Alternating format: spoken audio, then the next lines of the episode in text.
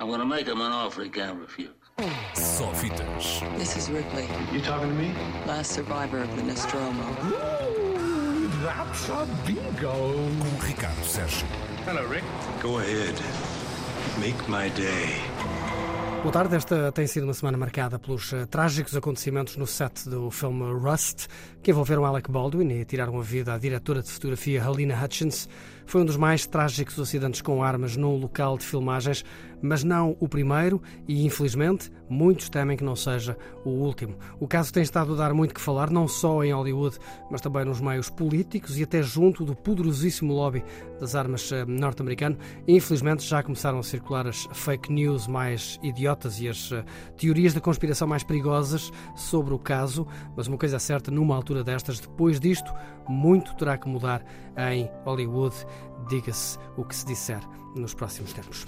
Por cá, a semana de estreias fica marcada por três histórias que têm a realidade como pano de fundo, embora em épocas perfeitamente distintas. Falo de um documentário sobre os tempos de hoje, de um filme português passado no início do século passado e um curioso duelo com mais de 500 anos. Chama-se este último, O Último Duelo. É mais um épico histórico de Ridley Scott na senda do Gladiador, ou sobretudo do Reino dos Céus.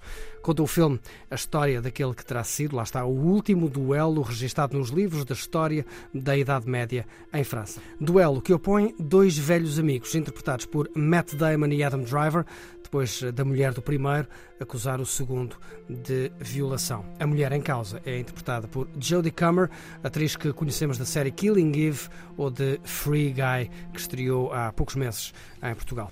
A história é-nos apresentada aqui em três capítulos, cada um apresenta a verdade segundo um dos protagonistas e no final aquilo que nos fica é a sensação de que este não é tanto um filme sobre o último duelo, mas mais sobre o primeiro julgamento por violação.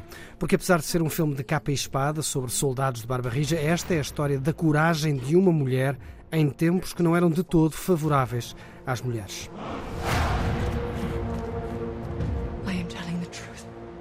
The truth does not matter. There is only the power of men.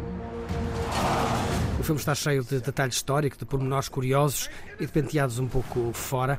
Embora a realização não seja tão apurada, nem a linguagem tão refinada como esperaríamos, sobretudo por ter sido escrito por Matt Damon e Ben Affleck, eles que não escreviam um argumento juntos desde o Bom Rebelde que lhes valeu o Oscar em 1998. Curiosamente, o último duelo, o primeiro filme escrito pela dupla Damon Affleck em 25 anos, é também o primeiro de dois filmes de Ridley Scott a estrear neste final de ano. O outro há de ser House of Gucci, a de estrear antes do Natal. Esta semana estreia então o último duelo.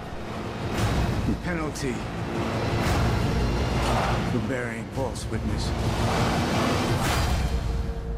is that you are to be burned alive. I will not be silent.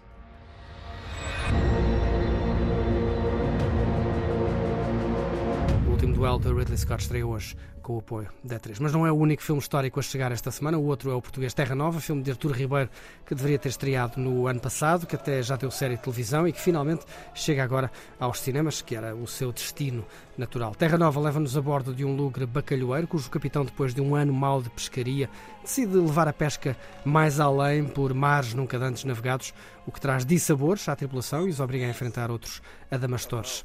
O filme é baseado no lugre de Bernardo Santareno e tem uma mão cheia de atores bem conhecidos, Virgílio Castelo, João Reis, Vitor Norte, enfim, é um barco cheio de estrelas do cinema português. Os homens não respeitam quem ama, mas sim quem teme.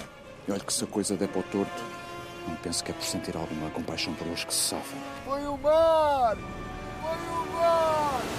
Terra Nova era para ter sido realizado por Nicolau Brainer, mas uh, depois da sua morte foi o argumentista Artur Ribeiro quem pegou no projeto e o levou a bom porto e ele está finalmente nos cinemas. E finalmente, aos cinemas, chega também o documentário À Solta na Internet, um ovni absolutamente indispensável, não só para quem tem filhos adolescentes sempre agarrados ao telemóvel e à internet, mas também para esses mesmos adolescentes que fazem do online a sua realidade. É um documentário checo, no qual três mulheres, três atrizes, se fazem passar por três crianças de 12 anos em perfis falsos nas redes sociais para nos mostrar a facilidade com que as crianças são hoje expostas às mais ignóbeis e inapropriadas propostas de homens de todas as idades, verdadeiros predadores invisíveis que andam, lá está, à solta na internet.